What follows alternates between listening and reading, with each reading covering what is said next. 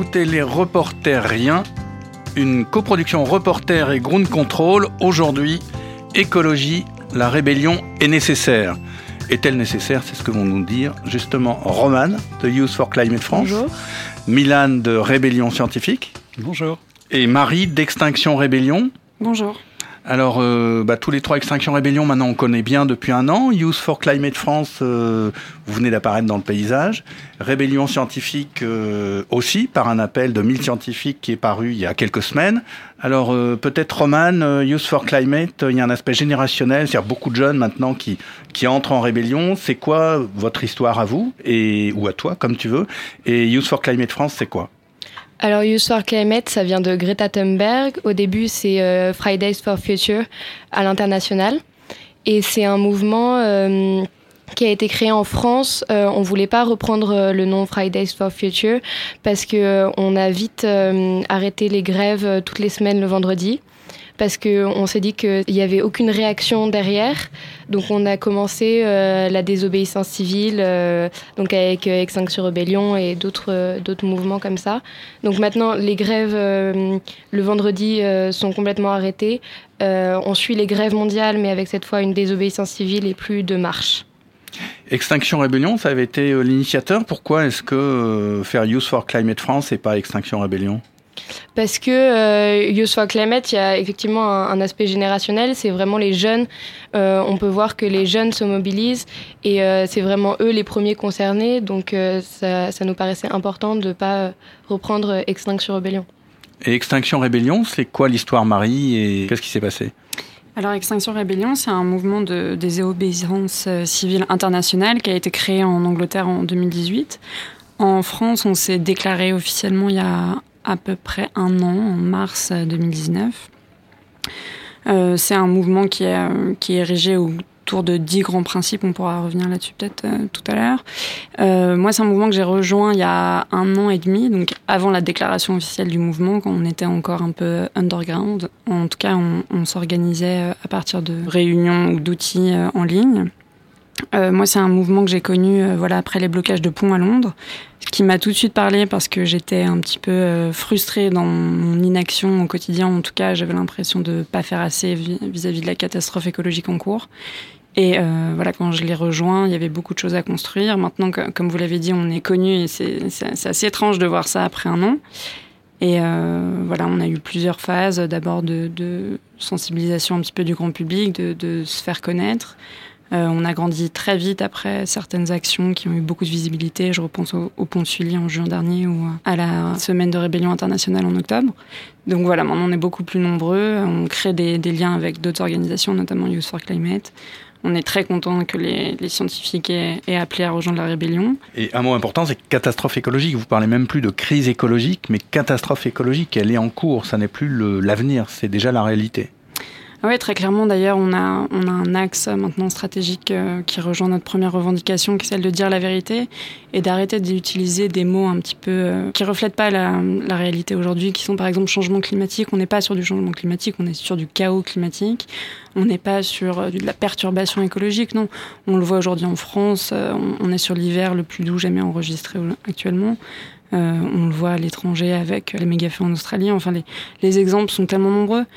Donc euh, oui, je pense que ça serait déjà une, une bonne idée, euh, notamment au sein des médias, de, de changer notre vocabulaire, de changer la façon dont on perçoit notre présent, et euh, pour nous donner une petite idée de ce que se passe l'avenir si on continue comme ça. Quoi.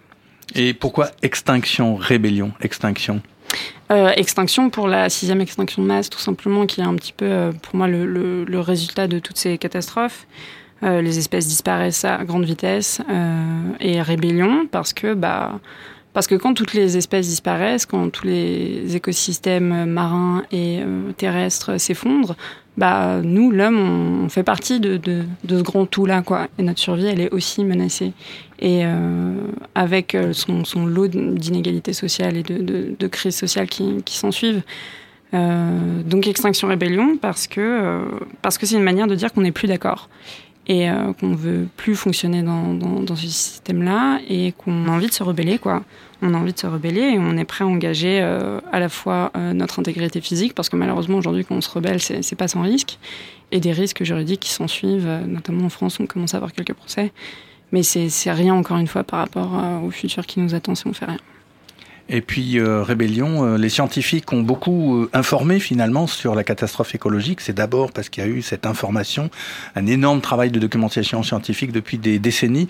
Et puis les scientifiques se présentaient comme observateurs finalement. Ils étaient en dehors du jeu, ils, ils décrivaient, ils publiaient des papiers dans Nature, dans Science, dans les PNAS, etc. Et dans des revues scientifiques. Et puis ils étaient à côté du jeu. Et puis là, ce qui vient de se passer, ce qui est en train de se passer, c'est que bah, Rébellion scientifique, un mouvement en Angleterre, et puis euh, cet appel qui a été signé, Milan, euh, par 1000 euh, scientifiques il y a quelques semaines, appelant à la désobéissance. Alors, c'est quoi l'initiative? Qu'est-ce qui s'est passé? Qu'est-ce que surtout veut dire cet appel? Alors en fait, c'est un appel qui justement tient compte du fait qu'il y a eu énormément d'appels de scientifiques. En fait, certains ont même dit qu'il y avait une littérature spécifique qui s'était développée qui s'appelait les appels scientifiques à l'humanité. Il y en a énormément et donc peut-être un des plus importants, c'était l'avertissement à l'humanité il y a 25 ans. Il y a eu un deuxième avertissement il y a quelques années. Ça s'enchaîne, ça s'enchaîne, à chaque fois plus effrayant, très solennel, et euh, on sait bien que les actions politiques n'ont pas du tout suivi. Et donc là, l'idée, c'était de passer à une étape supérieure, en sortant de cette neutralité, donc ce qui peut faire débat parmi les scientifiques, pour appeler, euh, donc de manière un peu frappante, à la rébellion. Donc précisément, on disait, on appelait les citoyens à la désobéissance civile et à la construction d'alternatives sans attendre nécessairement tout de, la part des gouvernements. Alors la jeunesse de cette tribune, en fait, c'est qu'on s'est inspiré de la tribune de lancement euh, d'Extinction Rébellion qui est parue dans Le Guardian en 2018. Et donc en fait en France on a un peu raté le coche puisque quand Extinction Rébellion s'est lancée il n'y a pas eu de tribune de scientifiques. Alors on s'est essayé de se rattraper puisqu'on est 1000, aujourd'hui on est presque 2000, dans Le Guardian c'était un petit peu moins. Et ils sont vraiment prêts à s'engager, ces scientifiques, ou est-ce que c'est un texte de plus, même si celui-là dit autre chose. Avant, en gros, il y a eu effectivement 3, 4, 5 appels de 10 000 scientifiques, 15 000, enfin voilà, mais qui disaient la situation est grave, il faut agir. Et là, vous dites autre chose, vous dites la situation est grave, il faut agir, et il faut que nous agissions en désobéissant pour contraindre les pouvoirs à l'action, en quelque sorte. Alors on va voir, on est vraiment tout jeune, on, a, à peine 10 jours, donc on n'a pas encore, on n'est pas un collectif, on n'est pas une association. On est en train de consulter les signataires pour euh, voir euh, de quelle manière ils sont prêts à s'engager pour l'instant, les retours ont l'air assez positifs. Donc la tribune, elle a appelé à rejoindre les associations. On a décidé de ne pas lister uniquement une association Extinction Rébellion, puisqu'il y, a énormément de mouvements qui travaillent depuis des décennies parfois. Donc mm. on a listé toutes les associations qui nous paraissaient faire un travail intéressant de ce point de vue-là. Les Amis de la Terre, ANV COP21, BC, Greenpeace, euh, l'ORAC. Euh. Voilà, on s'en est tenu à celles qui faisaient de la désobéissance civile ou de la construction alternative. On n'a pas cité toutes les associations, évidemment. Et donc l'idée, c'était pas de venir inventer un nouveau mode d'action, puisque c'est déjà fait très bien par plein d'associations. Donc la première idée, c'est déjà de rejoindre les mouvements, éventuellement de s'afficher euh, explicitement en tant que scientifique, en tant que caution morale. Et après, on verra si on peut développer des actions euh, spécifiques aux scientifiques, par exemple dans le domaine de la recherche, pour dénoncer des projets qui nous paraissent contre-productifs refuser de travailler pour la 5G ou pour euh, la voiture euh, autonome? Voilà, ça pourrait être ce genre de choses. Euh, aller protester contre le partenariat entre Total et Polytechnique, contre la BNP et l'Université Paris Sciences et Lettres, ce genre de choses. Alors moi, en sociologie, c'est difficile de, parler de ne pas m'investir dans la 5G, mais voilà, on va voir avec les collègues. Il y en a beaucoup qui, justement, dans leur discipline, essaient de réorienter leur recherche parce qu'ils n'en peuvent plus travailler sur des sujets qui leur paraissent absurdes. Alors concrètement, ça veut dire quoi la rébellion? C'est une question que je, je, pose à chacun et à chacune, mais Roman, Entrer en rébellion, ça veut dire quoi? C'est-à-dire se rebeller contre le gouvernement qui est en place aujourd'hui, se rebeller contre le système qui est mis en place aujourd'hui, finalement se rebeller contre toute notre société qui est finalement basée sur euh, quelque chose qui ne marche pas avec, euh, avec effectivement la, la catastrophe écologique en cours. Mais ça, c'est le désaccord, mais comment on manifeste la rébellion? Bah, par des actions, en tout cas aujourd'hui, on, essaye de le faire par des actions euh, de désobéissance civile. On l'a fait euh, avec des manifestations. Euh, en tout cas, on, on, essaye de le faire avec tous les modes d'action possibles aujourd'hui. Récemment, il y a eu une action d'occupation de BlackRock un, fonds de pension euh, d'origine américaine qui s'intéresse à la retraite par capitalisation et qui investit euh, beaucoup de ses fonds dans des industries fossiles ou des industries productives. Donc là, qu'est-ce qui s'est passé? Il y a même eu un débat. Vous, y étiez, euh, Romane, à cette action? Personnellement, j'y étais pas parce que j'avais un empêchement, mais par contre, je soutiens complètement cette action puisque de toute façon, on est à l'origine de, de, ça. Alors BlackRock, nous, on est contre la réforme des retraites aussi. On estime que le social et, et l'écologie, c'est complètement lié. Et puis aussi, effectivement, parce qu'ils investissent euh, énormément de fonds dans les énergies fossiles, euh, malgré leur dire qu'ils sont, qu'ils sont écologiques, etc. C'est seulement du greenwashing. Et on a essayé de le montrer par cette action. Extinction Rébellion, c'est quoi concrètement la rébellion, la désobéissance civile au-delà des mots? Ça veut dire quoi? Qu'est-ce qu'on fait? Très concrètement, euh, on, a, on, a, une petite spécialité sur le blocage de ponts euh, dans Extinction Rébellion. Euh, les ponts du Châtelet, par exemple, le pont de Sully. le pont de Sully, ou à Londres, ils, ont fait ça très bien aussi à, leur début. Donc ça, c'est plus généralement occuper des places publiques, créer de la perturbation en, en bloquant une circulation automobile qui souvent est très néfaste, euh, récupérer cet espace public pour euh, faire vivre d'autres modes démocratiques et pour surtout récupérer une forme de pouvoir. À Châtelet, par exemple, on avait des assemblées euh, dites citoyennes qui pouvaient débattre de, plein de questions différentes, que ça soit bah, quelles sont les solutions, quelles sont les alternatives, comment est-ce qu'on s'organise collectivement. ça peut être aussi des actions plus directes de, bah, de blocage de chantier. Récemment, Extinction Rébellion et, d'autres collectifs ont mené un blocage contre la Contre les grandes cimenteries en, en Ile-de-France. Euh, ça peut être aussi très concrètement interpeller euh, les, les, médias. Notamment, il y a une grosse campagne, euh, surtout en Angleterre, un petit peu moins en France, mais je pense qu'on va se rattraper là-dessus, sur bah, comment ça se fait que, par exemple, les, articles relatifs à euh, l'écologie ne soient pas libres d'accès pour tout le monde hmm. euh, Comment ça se fait que les médias ne consacrent qu'une part infime de l'information qui est produite à, ces sujets-là qui, qui, sont aujourd'hui vitaux? Donc ça, ça peut être bah, des blocages de rédaction, ça peut être des actions plus symboliques aussi. Hein. On a vu beaucoup de, fameux dying où, tout le monde s'allonge. Alors c'est bizarre d'être allongé pendant une rébellion, mais bon, on a des, parcours de radicalisation sur, nos formes d'action euh, qui, peuvent émerger. Euh, on commence souvent par un dying et six mois après, on ne sait pas ce qui s'est passé, on, se retrouve à s'enchaîner sur un pont. Ça, ça, peut prendre diverses formes et je pense que surtout ça va continuer à évoluer parce que voilà, les, réponses ne sont pas les mêmes selon les modalités d'action, que ça soit de, l'opinion publique, que ça soit euh, des médias et que ça soit du gouvernement, qui à ce jour euh, répond surtout par, par l'ignorance complète. Donc ça, ça, nous pousse, bon gré mal gré, à augmenter l'intensité de nos rébellions.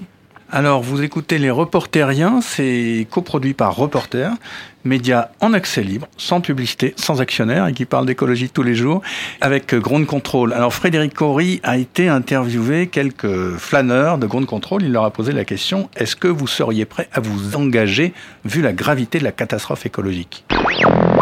Je suis en train de monter une épicerie vrac pour euh, permettre aux gens de faire leurs courses euh, entièrement dans une épicerie. Euh, en réduisant le maximum euh, leurs déchets. Quoi. Je continue sur mes lancers de tri sélectif, de faire gaffe à l'eau. Bah, on fait plein de petits gestes avec la douche, avec le recyclage, etc. Mais j'attends à ce qu'il y ait voilà, des contraintes politiques pour qu'il y ait des lois qui soient faites pour qu'on nous force à faire des choses à la limite, tous ensemble.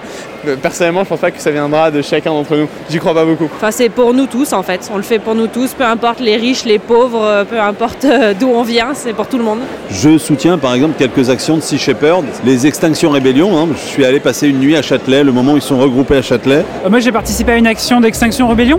J'ai pas été hyper convaincu non plus par, par l'efficacité de, ce truc. Je trouve que c'est une action démonstrative. J'aimerais plutôt aller vers des actions de réappropriation genre euh, débrancher des panneaux de pub ou euh, faire du cassage de pub ou ce genre de truc. Est-ce que en fait ça, ça, va avoir un impact sur les gens? Est-ce que ça va avoir un impact sur... Je suis pas sûr de ces résultats-là. Bah, nos amis, en 50 secondes, ils disent pas mal de choses. Alors, petit geste, ben, il faut que la loi nous contraigne ou nous force. Euh, nous force, c'est le mot qui a été employé. Et puis, euh, ben, il faut avoir des actions plus, plus radicales. Euh, est-ce que XR, Extinction Rébellion, c'était assez efficace? Alors, je sais pas, un mot sur les petits gestes quand même. Romane, qu'est-ce que vous en pensez? Ben, On peut voir effectivement une, un, crescendo dans leurs phrases.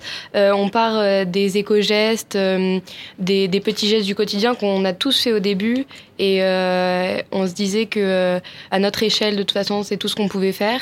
Et puis, euh, en fait, à force de réflexion, à force de discussion avec des gens, on peut voir que évidemment, ça suffit pas et que évidemment, c'est pas en triant nos déchets, ce qui est bien quand même, mais qu'on arrivera à un vrai changement. Et donc après, on peut voir qu'effectivement, il y en a qui sont prêts à, à se rebeller contre ce système. Et le vrai changement, il arrivera comment alors? Bah, je suis pas sûre que quelqu'un ait la réponse là-dessus. Le problème, c'est que si on, si on attend, comme disait le monsieur, euh, d'être contraint, euh, je pense que bah, on sera pas vivant quand, pour le voir. Quoi. Donc, euh, ouais, je rejoins Roman sur le fait que les petits gestes, ils sont nécessaires, mais ils sont pas suffisants et qu'il faut surtout arrêter de faire peser la, responsabilité de, des catastrophes en cours sur, euh, sur, le commun des mortels. Après, euh, le changement, bah, en fait, on ouais, on n'a pas la solution. Après, ça veut pas dire qu'il faut pas essayer et qu'il faut pas essayer de manière plus radicale. Et je, je souligne qu'on fait de l'anti-pub. Hein on décroche des pubs, mais j'invite euh, ce, monsieur à nous rejoindre là-dessus. Il y a beaucoup dans les différents textes de, vos trois organisations, enfin trois organisations, je ne sais pas si Rébellion Scientifique est une organisation, d'ailleurs je ne sais même pas si XR et Youth for Climate, vous êtes une organisation, si on a le temps on y viendra, parce qu'il y a un enjeu aussi de non-hiérarchie, de fonctionnement horizontal, de, voilà, aussi de réfléchir l'action collective en dehors du système de pouvoir. Mais justement, dans chacun de vos textes, vous, vous en appelez aux gouvernants, vous en appelez, nous demandons par ailleurs au pouvoir public de dire la vérité. Euh, ça, c'est les mille scientifiques. Euh, XR, il faut que le gouvernement euh, agisse. Comment on se situe par rapport au pouvoir, par rapport au gouvernement, Milan? En fait, dans la demande de vérité, on peut reconnaître la revendication de, l'extinction rébellion, puisqu'on a repris la, tribune qui, était, qui reprenait ces trois principes. Nous, on a pris une, double approche, comme je le disais au début, c'est que d'un côté, on, on appelait la désobéissance civile pour obliger les gouvernements à prendre des actions fortes, parce qu'en fait, on sait bien que c'est que par un changement de système assez radical qu'on arrivera à changer les choses, ce n'est pas avec les petits gestes évidemment, mais même pas avec des demi-mesures. Mais de l'autre côté, en tant que scientifique, on avait aussi appelé au développement d'alternatives et on essaie aussi d'être exemplaire pour montrer que le changement est possible, pas seulement avec des petits gestes, mais avec des actions qui sont un peu plus substantielles. En fait, c'est un mouvement qui est parti euh, tout d'abord des, climatologues et des, milieux qui travaillent sur le climat, où en fait ils ont réalisé qu'ils parlaient beaucoup, ils avertissaient l'humanité, ils parlaient beaucoup des dangers, mais en fait, pour aller à ces colloques où ils travaillaient sur le climat, ils allaient en avion. Et en fait, ils polluaient beaucoup plus que la plupart des gens sur la planète, et même que la plupart des gens dans les pays développés. Et donc, ça leur, petit à petit, ça leur a posé un problème de conscience. Et donc, récemment, en fait, on s'est organisé dans un collectif qui s'appelle Labo 1.5, dans lequel on s'est rencontrés pour lancer la tribune, même si la tribune est une initiative complètement séparée. Et l'idée, en fait, c'est de réfléchir en profondeur aux pratiques de recherche et de voir comment on peut les modifier, modifier les modes d'évaluation, les incitations d'institutions, pour ne pas avoir à polluer inutilement. Donc ça commence par l'avion, mais ça peut aussi concerner les, missions, par exemple les missions en mer par bateau, ou les gros équipements qui sont très consommateurs en énergie, voilà. Et aussi poser la question de, l'utilité de la recherche et de la manière dont on décide de, faire de la recherche. Parce qu'en ce moment, la, recherche fonctionne de manière assez étrange. Il y a un mouvement qui s'est organisé contre la, loi de programmation pluriannuelle de la recherche qui est en cours, dont on peut parler aussi qui est une forme de, rébellion, une forme de grève en ce moment. donc on pense qu'on en, retravaillant en profondeur les pratiques de recherche au niveau d'une profession, on peut aussi montrer l'exemple, avoir un effet qui n'est pas négligeable à notre niveau en tout cas, pour montrer qu'on ne se contente pas de parler et d'aller manifester, on peut aussi changer les choses. Et je pense que dans d'autres professions, ça pourrait être intéressant d'essayer de répliquer cette démarche, dans des professions où on a les moyens, on a des marges de manœuvre. Et Extinction Rébellion, cet appel au pouvoir public, euh, il reste au fondement de votre manifeste presque?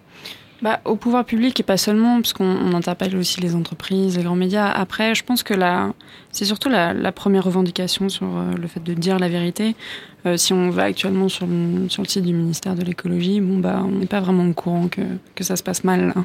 Et c'est quasiment criminel, en fait, ce, ce, manque d'information envers les citoyens notre demande, elle est surtout, euh, je pense, vis-à-vis des gouvernements, de, redonner le pouvoir aux gens. C'est l'objet de notre, quatrième revendication sur le fait de réparer la démocratie et de créer des, des assemblées citoyennes qui ne soient pas seulement consultatives, mais qui ait le pouvoir d'appliquer les solutions qu'elle rencontre. Parce qu'en fait, les, gens, ils sont experts de leur propre situation, ils sont experts de, de leurs capacités, ils sont experts de leurs besoins. Et je pense que ça serait vraiment une très bonne idée de, leur permettre de, bah, de s'auto-organiser, en fait, vis-à-vis de la catastrophe en cours, que ça soit en, rédigeant eux-mêmes leur plan d'urgence, en rédigeant eux-mêmes leur plan de résilience dans les communautés où ça, où ça se fait. Ça... Mais là, on est, on est sous M. Macron en France, euh, sous Trump aux ah États-Unis, sous euh, Bolsonaro au Brésil. Vous croyez vraiment que Macron et toute son équipe, tout son gouvernement, tout son parti, euh, ils vont dire ah ouais, Extinction, Rébellion, Use for Climate, là, ils sont convaincants. tous les liens et toutes les informations qui sont données par les scientifiques, ouh là là, c'est grave, on n'avait pas compris, on va changer. ah oui, ils bloquent le pont, bah oui, c'est impressionnant. allez, ouais, vas-y, Milan. et après Marie. Un truc intéressant qu'on a, qu'on a arraché grâce à tous les mouvements, mais aussi aux Gilets jaunes de manière assez étonnante, c'est la Convention climat, qui est la Convention citoyenne pour le climat, qui me semble un peu la seule bonne idée qu'ait eu Macron peut-être. On va voir ce qu'elle va donner, mais on voit que quand on prend des citoyens euh, au hasard et qu'on les expose à des informations euh, précises et neutres qui leur permettent de discuter entre eux, ils sont beaucoup plus inquiets qu'ils l'étaient avant d'entrer dans le dispositif et qui proposent des solutions qui, à mon avis, seront beaucoup plus radicales que ce que Macron pouvait imaginer à l'avance. Dans la tribune, on, trouve que cette initiative est assez intéressante. Après, évidemment, euh, tout dépendra de l'application qu'en fera le gouvernement. Et donc c'est pour ça qu'il faut mettre la pression, notamment en ce moment, euh, par tous les moyens possibles. Marie, l'extinction rébellion? Ouais, non, bien sûr qu'on n'y croit pas. Euh, mais d'ailleurs, c'est pour ça qu'on déploie de l'énergie et du temps pour monter des actions directes et des, des mouvements désobéissance civile. Je suis d'accord que la Convention citoyenne pour le climat, c'est une belle initiative et on, on, la suit de près avec Extinction Rébellion. Et on est surtout en train de réfléchir à comment obliger le gouvernement à appliquer les, les conseils qui vont en émerger. Je suis à peu près convaincue qu'on va avoir droit à un, tour de passe-passe, malheureusement. Mais euh, en tout cas, nous et j'espère les autres mouvements pour le climat et euh, la biodiversité seront là pour rappeler au gouvernement que bah non, en fait, c'est pas exactement comme ça que ça se passe. Et puis quand même, les, gens du pouvoir, il, faut leur rappeler, euh, je, reviens sur, la, sur les questions de démocratie directe, rien n'empêche euh, quelqu'un de dire, bah moi, à l'échelle de mon quartier, euh, je vais, je vais monter un, un conseil. Là, je vais monter un conseil, comment est-ce qu'on s'auto-organise là, ici, maintenant, pour prendre des décisions qui nous permettent d'avancer et d'aller mieux, quoi. Roman je pense que au niveau, enfin euh, personnellement et au niveau du mouvement, on a on a plus confiance, euh, on, on, ne leur fait plus confiance.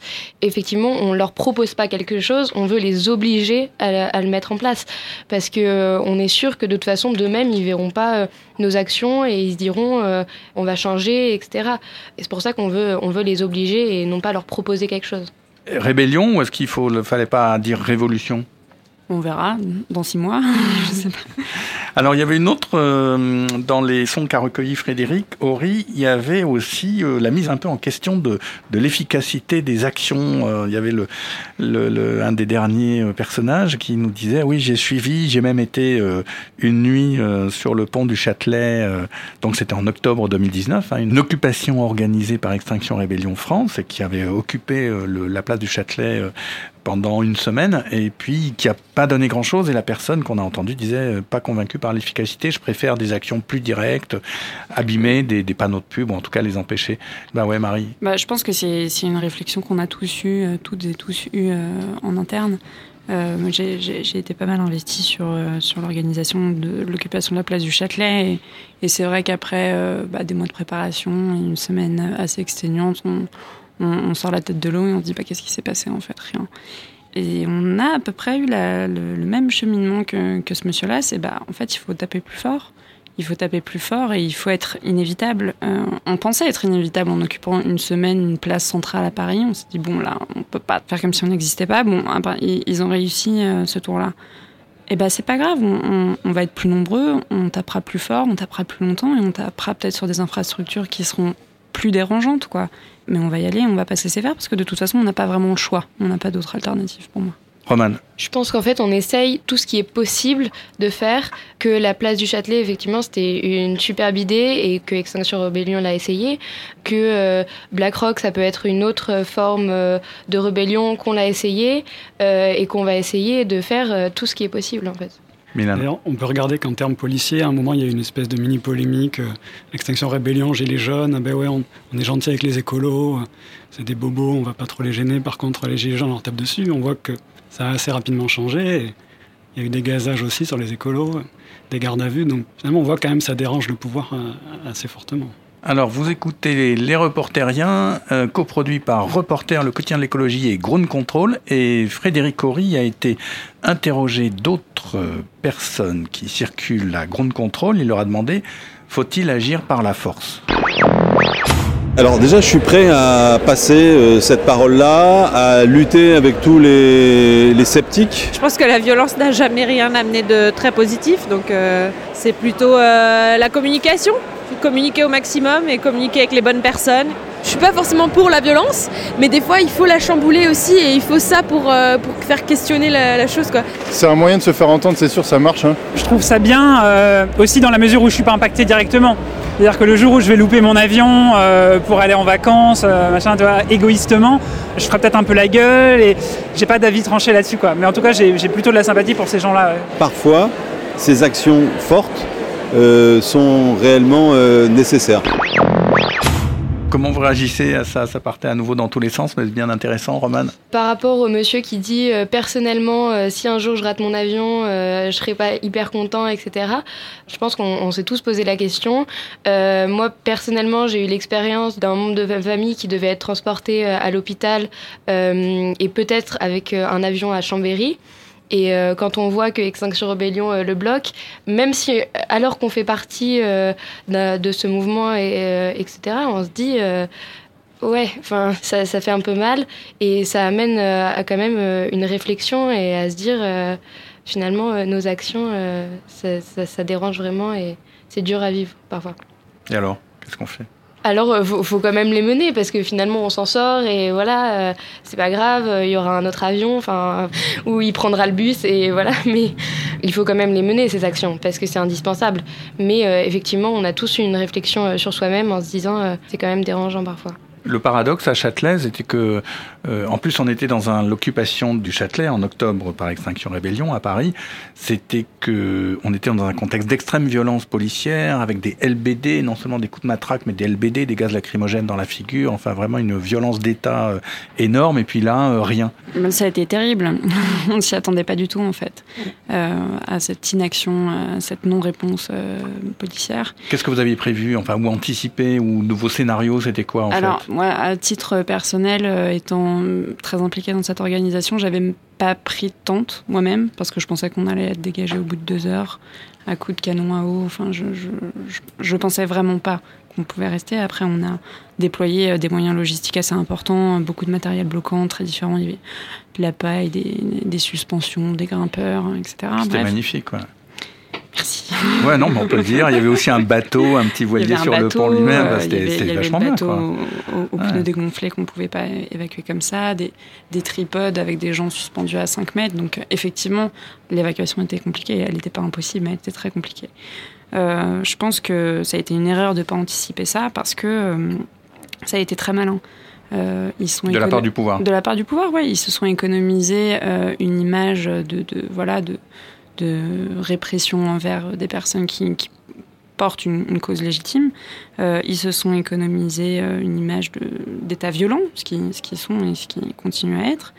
Euh, et ils ont permis de poser une espèce de différence entre les bons et les, mauvais militants, entre les méchants gilets jaunes et, et les bons écolos. Et on se faisait houspiller sur la place du Châtelet euh, par des gilets jaunes qui étaient là et qui étaient euh, pas contents. Et ils avaient raison de pas être contents, quoi. Parce que eux, dès qu'ils sortent avec un gilet dans la rue, euh, ils se prennent une clé de bras et nous, on pouvait être là à faire les oeuvres tranquillement sans qu'on nous dise rien. Donc ça a été très malin, mais je pense que ça se reproduira plus parce que moi, je suis d'avis en fait que bah, si, si on nous laisse faire, si on a ce, ce, privilège-là d'être vu comme, comme des écolos pas dérangeants, comme je l'ai dit tout à l'heure, bah, on va utiliser ce privilège pour aller plus loin, pour demander plus, pour être plus radicaux. Et en fait, il y a bien un moment où on verra que l'État peut pas laisser faire hmm. et que surtout on, on, est tous dans le même bateau vis-à-vis de cette répression quoi. Roman, Milan, Roman. Euh, je voulais juste revenir euh, ce que, sur ce que tu disais. On peut voir que vraiment le gouvernement en fait il veut séparer les deux, il veut diviser les gens alors que finalement on est ensemble avec les gilets jaunes. Euh, maintenant Yossua Clémet on communique très bien et on fait des actions ensemble et on voit qu'ils veulent nous séparer. Donc finalement cette non-violence des, des policiers elle, elle, vient aussi nous séparer en fait. Après, on, voit qu'une fois, le pouvoir a essayé de la stratégie de, de, rien faire, mais il me semble que la répression, elle fonctionne quand même pas mal sur les actions des portraits de Macron d'NVCOM 21, il y a quand même des procès à chaque fois, même quand les mairies portent pas plainte. Il y a, il y a eu des gardes à vue sur d'autres mm. actions. Enfin, mm. je pense qu'ils ont testé une fois. Ça du, du gaz lacrymogène dans la figure des, à, Chambéry, dont Romain voilà, Une deuxième fois, alors que ça avait déjà eu lieu au pont de Sully, que ça avait fait un scandale, ils, ils le refont. Donc je sais pas s'ils contrôlent peut-être pas exactement très bien la police non plus. Ou, S'ils changent de stratégie, testent différentes choses, mais c'est... En même temps, c'est paradoxal, parce qu'à la base d'Extinction Rébellion, l'idée, c'est de dire, nous sommes prêts à aller en prison. Mm. Donc, euh, c'est quoi la logique? Est-ce qu'on se plaint euh, parce qu'on y va, et que le pouvoir est très répressif, ou est-ce qu'on se plaint quand il menace d'être répressif, comme dans l'exemple de BlackRock, où il y a eu une crainte que beaucoup de ces jeunes soient pris, et même qu'il y ait une association de malfaiteurs qui soit décrétée par le pouvoir judiciaire, comme ça a été le cas dans la répression à Bure, par exemple. Et il y a eu une, une tribune qui a été signée par des centaines d'intellectuels en appui à cette jeunesse pour dire euh, on soutient les jeunes, donc en gros ne les mettez pas en prison, ne, déclenchez pas l'association de malfaiteurs. Apparemment ça a été efficace, mais je reviens, Extinction Rébellion, au départ ça disait bah, nous on est prêt à aller en prison. Alors est-ce qu'on est prêt à aller en prison pour mettre le pouvoir devant ses contradictions ou est-ce qu'on dit ah non, si nous met en prison c'est une horreur, euh, liberté, liberté? Non, non, en fait, ça, ça, ça vient d'une stratégie euh, ouais, qui vient d'Angleterre, qui est celle de on montre qu'on est prêt à encourir des risques juridiques jusqu'à la prison par nos actes, et que ce, ces risques-là, on est prêt à les prendre parce que si on les fait pas, si on les prend pas, la réalité va être bien pire. Euh, le problème, ce dont on s'est rendu compte assez vite en France, c'est que bah voilà, c'est une stratégie qui vient d'Angleterre et qui n'est pas du tout appliquée de la même façon en France. En Angleterre, ils ont très rapidement eu des procès. Ils ont très rapidement été traduits en justice. Euh, il y a eu jusqu'à plusieurs centaines de personnes traduites en justice ou arrêtées et mises en garde à vue euh, sur des actions à Londres euh, alors qu'ils faisaient leur première rébellion en avril. Il y a eu, je pense, 1200 arrestations sur 10 jours. On n'a jamais eu plus de deux arrestations sur une action d'extinction de rébellion. Pourquoi? Parce qu'il y a deux stratégies différentes. L'Angleterre, il judiciarise les militants et en France, on est sur une répression physique. On est sur une répression physique et policière. Euh, sur le pont de Sully, quand, on s'est préparé, autant on avait un brief juridique long comme le bras et on avait briefé tout le monde, autant on avait deux sérums filles qui se battaient en duel parce qu'on ne s'attendait pas à cette réaction-là, vraiment. Et c'est encore quelque chose, cette différence de réponse euh, sur laquelle on, doit s'adapter et sur laquelle on doit mener en fait une autre stratégie parce qu'on n'est pas du tout face au même pouvoir. Roman de Youth for Climate France. Euh, je pense qu'on ne peut pas se plaindre euh, de finir en procès ou, d'avoir une garde à vue, mais on peut se plaindre de prendre du gaz euh, en pleine figure. Il y a une différence entre le judiciaire et la répression policière. J'ajouterais que les, personnes qui se présentent à une, à une action de désobéissance civile et qui savent à quoi elles s'exposent, en fait, c'est un, spectre de, personnes très très large. Ça peut être des, personnes très jeunes, ça peut être des personnes euh, très âgées, ça peut être des personnes qui ont tout un tas de métiers différents. Euh, les personnes qui sont prêtes à encourir des risques physiques et à globalement à se faire malmener par la police, bah, soudainement, ça, réduit très très largement le spectre. quoi. Et euh, c'est une question d'inclusivité aussi, de permettre à toutes les personnes qui le souhaitent d'aller en procès pour la planète si elles le souhaitent. Moi, j'ai été très étonnée au début de voir, par exemple, parmi des centaines de personnes qui se présentent à un briefing pour une action, euh, demander juste à, main levée euh, qui est prêt à encourir des risques juridiques là-dessus. Il y a 80% des personnes qui lèvent la main, quoi. Et les, personnes sont déterminées là-dessus. Et euh, il faut s'adapter et continuer comme ça. C'est une question qui va se poser pour les scientifiques. On va, on va devoir la traiter rapidement. C'est que la plupart sont fonctionnaires ou aspirent à devenir fonctionnaires. Ils sont même prêts à se battre difficilement dans des concours pour devenir fonctionnaires. Et donc c'est vrai que prendre des risques juridiques, il va falloir discuter, ça va être une discussion intéressante. Alors on écoute les reporteriens de Reporter et Gun Control avec euh, Roman de Youth for Climate France, Milan de Rébellion Scientifique et Marie de Extinction Rébellion. C'est quoi la stratégie maintenant du, mouvement écolo euh, engagé et rebelle dont vous êtes quelques-uns des représentants aujourd'hui? Pour Extinction Rébellion, la, stratégie jusqu'alors, c'était euh, de se faire connaître, c'était d'être plus nombreux, parce que quand je suis arrivée, on était 30. Et euh, c'était de visibiliser notre message et nos revendications. Donc là-dessus, euh, notamment après la semaine à, Châtelet, les actions d'Italie 2 et devant l'Assemblée nationale, on a, plutôt réussi notre coup. En tout cas, on est plutôt content de ça. Face à l'absence de réaction du gouvernement, on, on, définit une nouvelle stratégie là qui va s'appliquer pour les, pour les prochains mois. On garde cette logique-là d'action coordonnée à l'international pour une période qui tombera probablement début mai. Et avant ça, on a envie d'utiliser cette visibilité qu'on a pour soutenir euh, notamment des luttes locales, euh, soutenir des aides, soutenir des luttes contre des grands projets inutiles. Et vu que visiblement on ne dérange pas assez, euh, on aimerait vraiment axer nos, nos actions de façon plus directe et de façon plus compte-point sur des infrastructures polluantes, des infrastructures énergétiques, des lieux de transport, etc. Et pour Youth for Climate? Pendant un moment, on s'est attaqué euh, d'abord euh, aux consommateurs, c'est-à-dire qu'on est allé euh, dans des centres commerciaux, par exemple à Italie 2 pour Extinction Rebellion, mais pour for Climate, on était allé au 4 temps à la Défense. On a eu deux réflexions. Premièrement, que c'était pas le bon public de viser. On a fait un mauvais choix en allant à la Défense. Et que deuxièmement, c'était plus le consommateur qui devait être mis en cause, mais les entreprises qui sont derrière, le gouvernement qui est derrière. Et donc aujourd'hui, euh, comme on a pu le voir avec BlackRock notamment, euh, on s'attaque euh, à la source, on va dire. En tout cas, on arrête de s'attaquer aux consommateurs. C'est la finance, la source, c'est les banques, l'argent, le pouvoir financier. Alors les, les banques, effectivement, c'est dans nos têtes que forcément les banques ont un gros pouvoir à jouer là-dedans. Et pour les scientifiques, c'est quoi la stratégie, Milan Alors la première stratégie, c'est de soutenir les autres, déjà dans leur stratégie. un peu la réponse facile. C'est pas négligeable parce que les, les, les, scientifiques, vous avez une aura de, voilà, donc de sérieux, de, enfin vous parlez au nom de la science, alors euh, tout de suite aussi on fait de montrer qu'on attention. peut plus s'en tenir simplement à un avertissement et donc du coup de sortir euh, dans l'arène politique pour montrer que l'heure est grave et qu'on s'en sentirait limite complice de, de continuer à se contenter juste d'avertissements et de rapports. Puis en même temps, vous dites, euh, je relis de, de la tribune, hein, l'appel des mille scientifiques, les objectifs de croissance économique qu'il défend, le gouvernement, sont en contradiction totale avec le changement radical de modèle économique et productif qu'il est indispensable d'engager sans délai. Ça veut dire quoi? Vous êtes décroissant?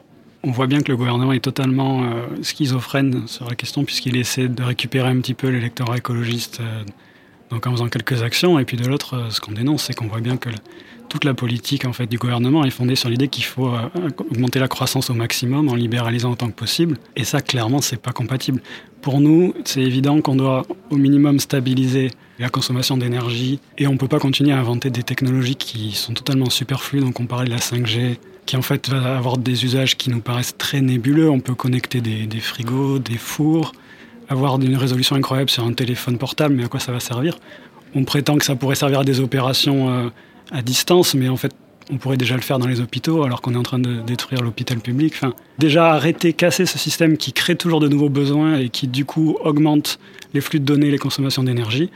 Déjà, si on pouvait le stabiliser, ce serait pas mal. Et après, évidemment, si on pouvait le décroître ou au moins profiter des économies d'énergie qu'on arrive à développer, ça, ce serait déjà un, premier, pas. Comment vous voyez l'avenir, euh, tous les trois Marie? C'est une question compliquée. Euh, J'avoue que moi, j'ai, enfin, depuis que je suis investie euh, comme ça dans Extinction Rébellion, j'ai un petit peu euh, arrêté de me poser la question parce que je pense que c'est une question qui m'angoissait énormément. J'ai arrêté de travailler, j'ai arrêté mes études pour, me lancer là-dedans. C'est bien parce que je croyais plus en, ce que tous ces milieux-là me, m'apportaient, quoi. Ou me promettaient, en tout cas. Je, je sais pas, j'aimerais croire à un avenir un peu plus. Non, honnêtement, je suis assez pessimiste je suis assez pessimiste. Je ne sais pas si vous avez déjà lu cette, cette étude qui est traduite en français qui s'appelle La Terre inhabitable. Quand j'ai une petite baisse d'énergie pour m'investir dans, dans la lutte, je, je, relis et qui du coup me redonne envie tout de suite d'y retourner. J'espère en tout cas qu'on ne sera pas dans une situation telle, mais, euh, mais je, je, suis assez pessimiste. Le remède, c'est l'action bah, En tout cas, personnellement, pour moi, oui. Collectivement, je pense aussi. Peut-être pas sur cette forme-là très précise de monter des actions forcément, mais, euh, mais euh, je pense que oui, s'organiser déjà collectivement, rencontrer des gens qui sont dans les mêmes, dans les mêmes perspectives ou en tout cas qui ont déjà les mêmes angoisses, ça fait du bien et qui répondent un petit peu de façon similaire euh, par l'engagement ou en tout cas par d'autres modes d'organisation de vie. Il y, a, il, y a, il y a mille et une façons d'y répondre, je pense. Mais en tout cas, pour moi, le remède, ouais, c'est très clairement l'action. L'avenir, Milan, le monde dans 10 ans? Dans 10 ans, le risque, c'est qu'on soit à peu près au même point, en fait. On ne sera pas encore mort de chaud, mais par contre, euh, les émissions risquent de continuer à augmenter légèrement comme elles le font maintenant. Sauf que dans 10 ans, il sera encore plus tard. Donc là, dans la tribune, on reprenait un chiffre un peu effrayant où on disait que les, émissions augmentent de 1,5% par an, en gros. D'après un rapport de l'ONU, si, si, on veut respecter les 1,5 degrés et pas aller au-delà, on doit les diminuer de 7,6% par an. Ce qui est un truc qu'en fait, quand on regarde les graphiques, c'est effrayant. Et c'est vrai que c'est désespérant. Si on regarde le graphique, on se dit ça c'est foutu. Du coup, si dans 10 ans on l'a pas fait, ce sera, ça sera clairement abandonné. Donc un, un degré et demi, a priori, c'est mal barré. On peut viser 2. Avec les accords de la COP 21, c'est plutôt 3 pour l'instant, mais il faudrait déjà les respecter. Donc, euh, mais c'est plutôt à plus long terme, 2050-2100, où là, effectivement, c'est très angoissant si la situation évolue pas. On peut toujours espérer, on voit quand même les choses progressent, parce qu'il y a 10 ans, par exemple, on en parlait, mais les gens n'étaient pas du tout aussi conscients. Là, on voit que c'est la première préoccupation des Français depuis cette année. On voit bien que le gouvernement, quand même, sent qu'il est obligé d'en parler, de faire seulement de faire des choses parce que électoralement, ça devient un problème. On peut peut-être espérer que dans 10 ans, on, on, aura progressé. Après, il y a la France, puis il y a les autres pays, donc c'est pas c'est pas gagné partout non plus. Et Roman, alors je, je, je, révèle que vous avez 14 ans, donc dans 10 ans, vous aurez 24 ans. Et 24 ans, c'est encore extrêmement jeune, peut-être plus jeune que tous les autres membres dans le studio, à peu près. Bah, je pense qu'au nom du mouvement, on peut se dire qu'on a encore de l'espoir. Euh, Euh, voilà, mais personnellement, je pense qu'ici, on fait tous à peu près de l'éco-anxiété. Moi, j'aurais fait euh, le maximum qui était euh, en mon pouvoir. C'est horrible de dire ça, mais moi, quand on me dit qu'est-ce que tu veux faire plus tard, ça m'importe peu parce que j'ai l'impression que de toute façon, j'aurais jamais fini mes études. Quand on me dit comment tu vas appeler ton enfant, je n'aurai pas d'enfant de toute façon. je me projette jamais avec un enfant. et si par miracle on arrive à un âge où, je pourrais en avoir un, jamais euh, j'enfanterai.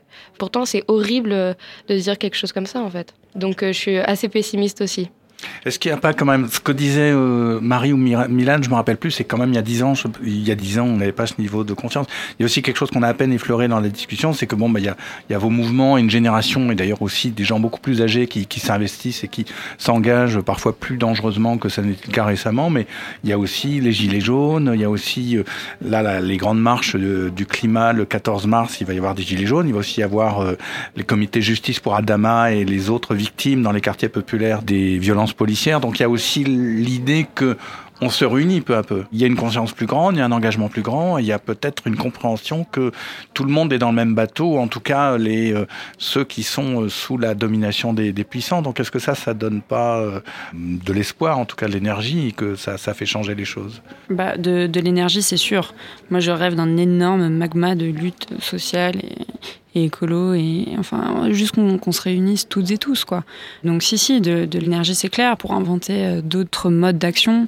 Moi j'adorerais monter une action anti-autoritaire. Je sais pas quoi elle pourrait ressembler. je, pose des questions, mais j'adorerais monter des choses comme ça. Je pense qu'il il faut en tout cas vraiment euh, travailler sur ce lien, travailler sur, euh, notre intercompréhension, travailler sur, sur notre solidarité aussi, notre solidarité très pratique, quoi, dans ces luttes et autre part. Ouais, moi, c'est plus, comme, comme dit Romain, je me dis, bah, si, on, a fait cet effort-là, au moins, on sait qu'on aura un petit peu tout donné, quoi.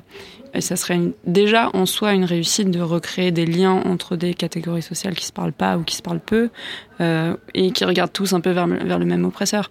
Donc ça, ce sera déjà une, grande victoire. Après, euh, est-ce que ça va suffire? Bah, On ne sait jamais trop quoi. Après, on peut tous se dire qu'on fait ces éditions tous ensemble et qu'on arrête de payer nos impôts et qu'on s'en va. Mais je, je, ouais, sais pas si ça va suffire. Mais en tout cas, ça sera beau à voir. Vous écoutiez Les Reporteriens de Reporter et Ground Control avec euh, aujourd'hui Marie d'Extinction Rébellion, Milan de Rébellion Scientifique et Roman de Youth for Climate France avec les liens vers ces organisations et les textes sur l'article de Reporter, sur l'article de Ground Control. Merci, à bientôt. Les Reporteriens, un podcast de Ground Control réalisé avec Reporter, le quotidien de l'écologie. À écouter sur toutes les plateformes de podcast.